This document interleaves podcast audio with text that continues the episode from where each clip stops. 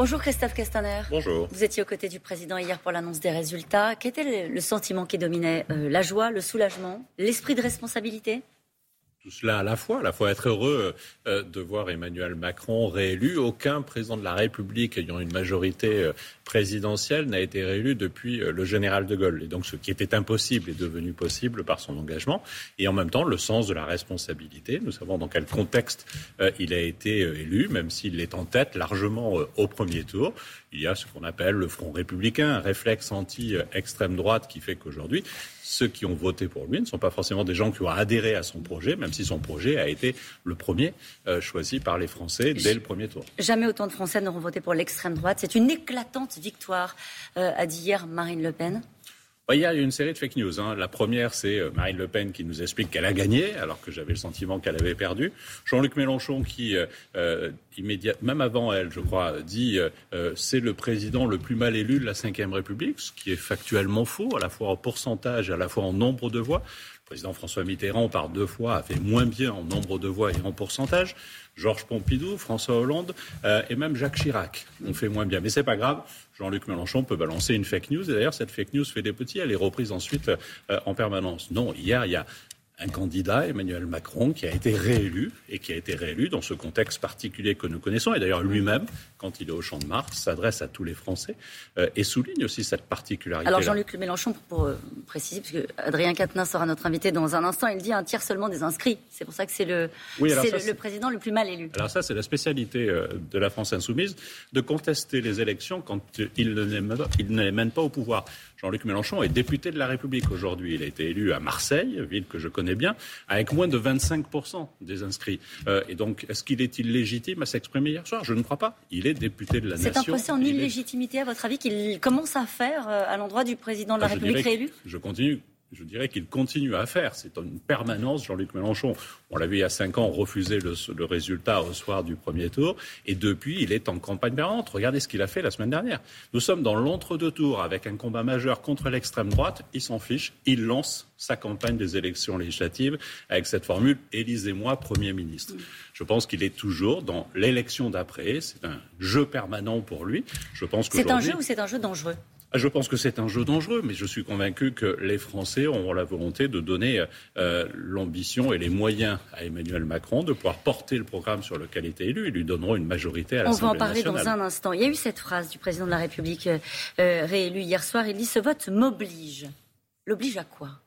Ben, L'oblige à entendre une partie des colères euh, qui ont été exprimées au premier tour, mais aussi au second tour en votant pour euh, Marine Le Pen. Ce n'est pas un vote d'extrême droite. Il n'y a pas 42% euh, de gens qui ont fait un vote d'adhésion à l'extrême droite hier, et donc il faut l'entendre. Et donc notamment, mais il l'avait inscrit dès sa campagne de premier tour, la question de la participation, de la décision, du partage de la décision. Ce, Ce sera juste une réponse sur la méthode?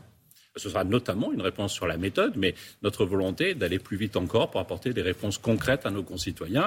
Et, dès cet été et avant l'été, nous travaillerons sur euh, les sujets de santé, sur les sujets d'école, sur les sujets d'environnement. De pouvoir d'achat? Sur les sujets de pouvoir d'achat, évidemment. Et d'ailleurs, ce sera une des premières lois que nous porterons pour revaloriser, par exemple, euh, les retraites de nos retraités. L'une des façons de montrer aux Français euh, qui n'ont pas forcément voté pour lui qu'il a entendu, c'est la constitution d'un gouvernement et d'envoyer des signaux. Euh, il faut le faire, il faut ouvrir jusqu'où? Vous savez, euh, c'est dans l'ADN même de son engagement à Emmanuel Macron la question du dépassement politique. Il y a cinq ans, quand il choisit comme Premier ministre Édouard mmh. Philippe, Édouard Philippe n'est pas plus légitime qu'un autre, mais il n'est pas moins, euh, mais il n'est pas membre de la majorité. Il n'a pas fait la campagne d'Emmanuel Macron et pourtant il le nomme Premier ministre. Il faut aller au-delà? Ah mais nous voulons poursuivre l'élargissement politique. Nous l'avons fait sans cesse et nous le poursuivrons. Jusqu'où? C'est la question euh, qui peut être posée ce matin. Jusqu'à la France insoumise, jusqu'au camp national, comme ils s'appellent eux-mêmes. Tous les républicains qui veulent travailler aux côtés d'Emmanuel Macron pour un projet pour notre pays sont les bienvenus pour s'engager euh, avec nous, mais pas à leurs conditions. Euh, et donc évidemment, sur la base du projet politique qui a été validé par les Français hier dans l'élection, il y a 15 jours, en portant euh, Emmanuel Macron à la tête du premier tour et en améliorant encore son score il y a 5 ans. on parlait des législatives. Quelle est la réponse? Là aussi, est-ce qu'il faut une majorité d'ouverture, une sorte de pacte majoritaire autour des grandes réformes voulues par le président de la République, justement euh, pour répondre à ce scrutin euh, qui est singulier, puisqu'on le rappelait, c'est le plus gros score quand même d'une candidate d'extrême droite au second tour d'une présidentielle?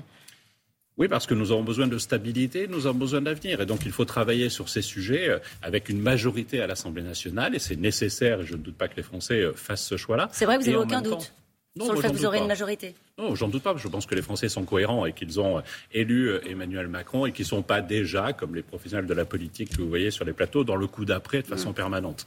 Euh, et, et, ça, c'est vrai, mais en même temps, je pense que c'est aussi territorialement que nous devons porter des réponses sur la question de l'école, sur la question de la santé. Et donc, on ne va pas choisir nos interlocuteurs. Il y a des endroits où les maires ont été élus à l'époque avec une étiquette LR, une étiquette PS ou sans étiquette. C'est avec eux que nous voulons travailler. L'étiquette LAREM, elle existera encore aux prochaines législatives ou est-ce qu'il faut faire autrement?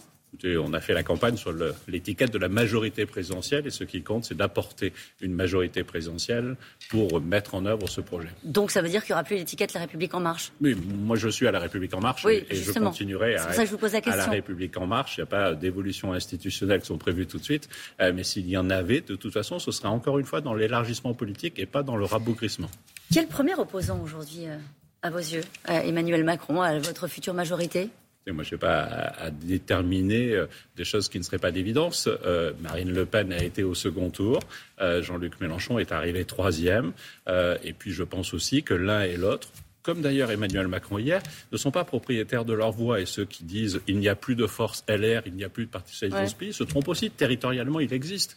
et donc, moi, il ne m'appartient pas de déterminer qui est opposant. Juste une dernière question. Très rapide. Au lendemain d'un vote comme celui-ci, il faudra privilégier la concorde ou les réformes? Faut faire les deux, parce que les Français savent que notre, bien sûr, parce que notre pays a besoin aussi non pas de statu quo et d'immobilisme, mais au contraire d'aller plus loin sur les sujets de santé, d'école, d'écologie, comme de pouvoir d'achat. Vous être ministre de nouveau ou pas? Cette question ne se pose pas. Enfin, si elle se pose, en général, elle se pose. Oui, mais alors, je, veux dire, je vais vous éviter les réponses traditionnelles auxquelles vous avez l'habitude en disant si je pouvais être utile quelque part. Bah voilà, au moins c'est dit, le message est passé. Non, je vous l'ai dit, oui, c'est ça, compris. Allez, merci Christophe Castaner.